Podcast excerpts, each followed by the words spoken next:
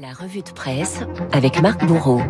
Bonjour Marc Bourreau. Bonjour. J'espère que vous allez bien ce matin. Très bien, très bien, Donc merci. vous allez vous avez farfouillé dans la presse, hein, dans vos journaux ce matin, une génération séparée par un étage. Ouais, Ça se passe à Bercy en ce moment, nous raconte le Parisien ce matin. Au sixième, on retrouve le ministre de l'économie Bruno Le Maire. Juste en dessous, celui des comptes publics, Gabriel Attal. Le premier est un politique aguerri, le deuxième connaît une ascension fulgurante. Gabriel Attal, c'est l'un de ces jeunes loups qui commencent à mordre sacrément sur les plates-bandes de leurs aînés à bon de l'opinion. Ces ambitieux qui commencent déjà à compter les points. Il y a un jeu en ce moment au gouvernement, vous raconte le quotidien. Qui a perdu des articles de sa loi en cours de route à l'Assemblée? Ou encore, qui facilite le mieux la vie d'Emmanuel Macron en ce moment. Sur la grille de départ, on retrouve Clément Beaune, Stéphane Séjourné et donc Gabriel Attal, ce jeune trentenaire qui s'illustre par son sens de la formule qui fait mouche. Il n'y a qu'à ouvrir le, Figaro ce matin. Interview du ministre des Comptes Publics en page 5 sur les arbitrages du budget 2023. Nous passons du quoi qu'il en coûte au combien ça coûte ou encore les extrêmes à le compromis passe. L'Express rapporte aussi cette petite phrase je serai le ministre du pouvoir d'achat. Ça, c'était lors de sa prise de fonction à quelques centimètres de Bruno Le Maire, rapporte le, magazine. Ce jour-là, plusieurs cadres de la majorité n'ont pas raté la moue étonnée du ministre de tutelle. D'ailleurs, Bruno Le Maire, il est moins sympa avec Gab qu'avec euh, Olivier Dussopt, assure un membre du gouvernement. Il lui fait subir une sorte de bizutage, confirme un proche de Gabriel Attal. Bruno Le Maire récupère les dossiers budget et lui refile la patate chaude pendant les auditions. C'est normal, conclut un fin connaisseur. C'est un peu comme quand vous donnez le sale boulot aux stagiaires. En ce moment, les plus aguerris commencent à s'agacer des petites pépites de la Macronie. Pas très gentil pour les stagiaires, C'est ça, sûr. hein. Les jeunes font la loi. Marc. Oui, alors c'est le Parisien qui nous le dit ce matin. Les chiffres du chômage sont bons. Les demandeurs d'emploi de moins de 25 ans ont reculé de près de 23% en un an. Les jeunes sont en position de force et ils n'hésitent plus à poser leurs conditions. De plus en plus de candidats veulent une semaine de 4 jours pour profiter davantage de leurs loisirs, témoigne un chef d'entreprise. Ils préfèrent même à un CDI plus avantageux financièrement. L'un d'eux m'a même dit récemment tu ne crois pas que c'est toi qui va décider à quel moment je prends mes congés? La valeur travail a largement baissé, s'étrangle ce PDG d'une entreprise de pâtisserie industrielle. Peut-être que les valeurs sont ailleurs, poursuit le Parisien. Témoignage de Paul, 23 ans, BTS en électronique en poche. Je voulais partir à Chambéry, j'ai trouvé un CDI en moins de trois semaines avant de tout lâcher pour lancer mon entreprise à Caen pour me rapprocher de mes parents. Laura, 24 ans, a eu le luxe de choisir son entreprise en fonction du travail en distanciel. En l'occurrence, son bureau, c'est son appartement à Barcelone, en Espagne. C'est une révolution que l'on n'a pas vu venir, écrit dans son édito Marie-Christine Tabet. Aujourd'hui, la jeunesse pourrait presque s'amuser de cette période noire entre 80 et 2015, où l'on proposait des contrats d'insertion et des SMIC jeunes. On vit en ce moment un changement d'époque, poursuit le Parisien.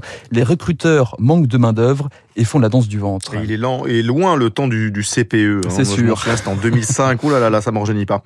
Des appels du pied jusque dans l'armée de l'air, dans le Parisien toujours. Oui, vous apprendrez que le ministère de la Défense compte bien capitaliser sur le succès en salle du film Top Gun Eh oui. pour séduire les jeunes. L'armée de l'air s'est même associée avec la Paramount euh, pour organiser des événements autour du blockbuster comme la Patrouille de France, survolant Tom Cruise sur le tapis rouge lors de l'avant-première canoise, un formidable spot de recrutement. Résultat, les prises de renseignements ont doublé depuis la sortie du film dans l'armée de l'air. Un colonel met en garde toutefois, il faut que les jeunes comprennent quand même que lorsqu'ils nous rejoignent, ils seront ancrés dans la réalité et pas dans un film. Ah oui, exactement. La nouvelle génération euh, et les écrans en couverture de l'Obs. L'hebdomadaire qui publie cette semaine un manuel de survie à l'usage des parents. Ils sont partout, les écrans, et surtout dans les mains de nos progénitures. En ce moment, dans les familles, on tâtonne, constate l'Obs. Faut-il les interdire, les restreindre ou laisser faire? Des parents témoignent. Marie-Alix estime que sa fille a été déformée par son quart d'heure quotidien sur le réseau social Instagram.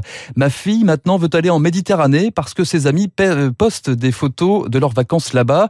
Nous, eh bien nous, nous allons en Bretagne. Alors je lui ai expliqué que l'on n'a pas tous les mêmes moyens. Mm. Plus effrayant, la vie numérique des bébés chaque jour, rappelle l'Obs, les moins de 2 ans regardent la télévision 1h24 en moyenne, utilisent un smartphone 43 minutes et passent 35 minutes sur une tablette. Si on fait le compte, ça représente 19 heures d'écran par semaine avec des conséquences désastreuses.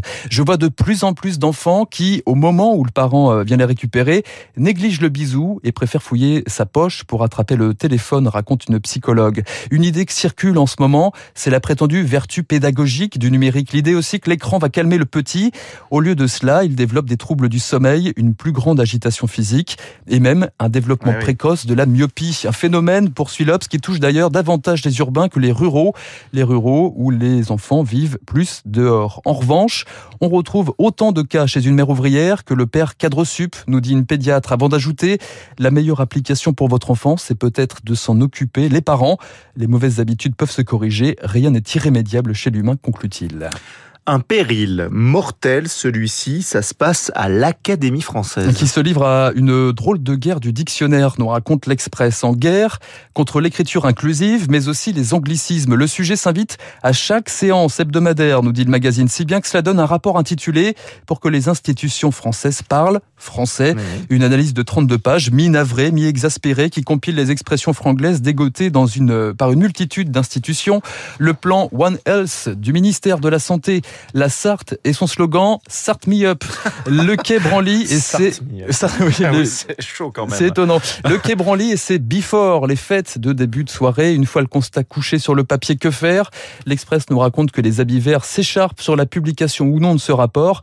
Ce sera finalement non, pas même à Emmanuel Macron. L'académicien Jean-Marie Roire s'insurge. C'est quand même un peu fort car c'est lui, Emmanuel Macron, le premier vecteur du franglais.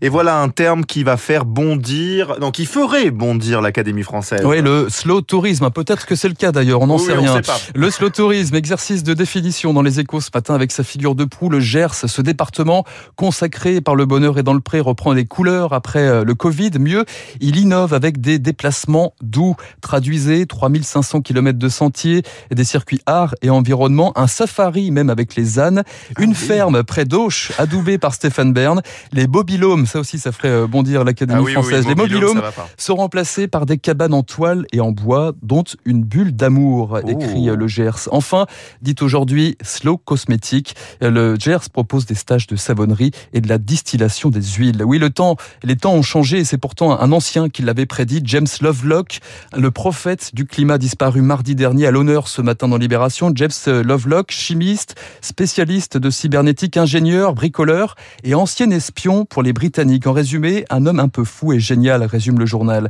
Lovelock, c'est le père d'une thèse devenue célèbre, l'hypothèse Gaïa. La Terre n'est qu'un équilibre entre deux cocktails explosifs, celle de l'oxygène et du méthane. Et pourtant, ça fonctionne. Rendez-vous compte, disait Lovelock, c'est aussi facile que de faire du vélo à Londres à l'heure de pointe en se couvrant les yeux.